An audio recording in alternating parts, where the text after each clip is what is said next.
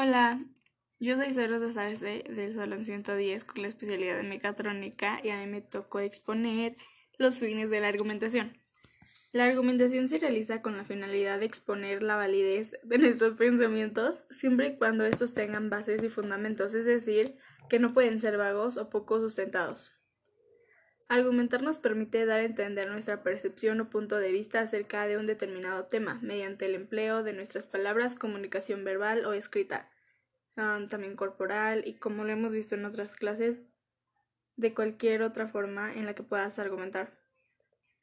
Los fines de la argumentación prácticamente es la defensa de la validez de las ideas, ya que, o sea, si nuestros argumentos no están sustentados o son adecuados y los decimos de una manera que sea directa y clara, pueden ser malinterpretados y simplemente no llegaremos a un fin con ellos, ya que mediante ellos damos a entender nuestra percepción o punto de vista acerca de un determinado tema.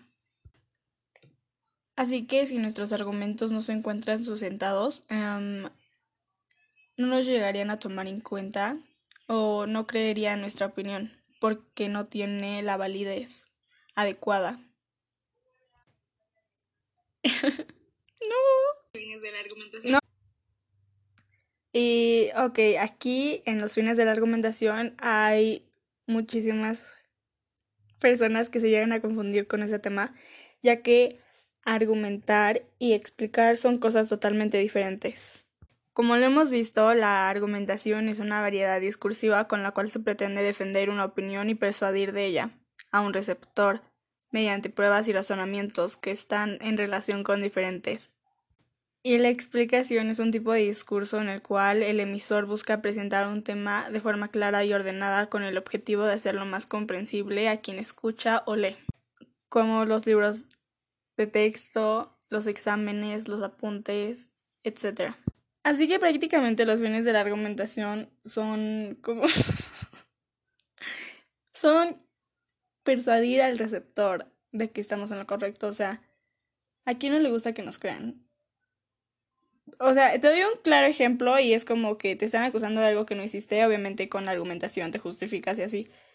Eso, eso es el fin de la argumentación, tener la razón, por cierto modo. Y pues persuadir al receptor y convencerlo de que tú no fuiste y así, ¿me entendieron? En un, en un ejemplo, claro. Así que las finalidades básicas que tiene una argumentación son la demostración y persuasión hacia el receptor y a quien se lo vayas a presentar. Por ejemplo, en un jurado, el abogado hace todo lo posible para demostrar que su cliente es inocente sobre alguna situación para, y pues con sus argumentos obviamente intenta convencer al juez de que es inocente y todo eso. Y pues, o sea, eso es prácticamente, es muy lógico los fines de la argumentación. Y los confunde un montón, pero prácticamente es eso. O sea, cuando vas a argumentar algo, vas con la intención de que a la persona que se lo vayas a decir te crea. Y que lo convenz lo convenza lo convenzas de hacer algo o de que te crea prácticamente. Y ya eso es todo. Gracias.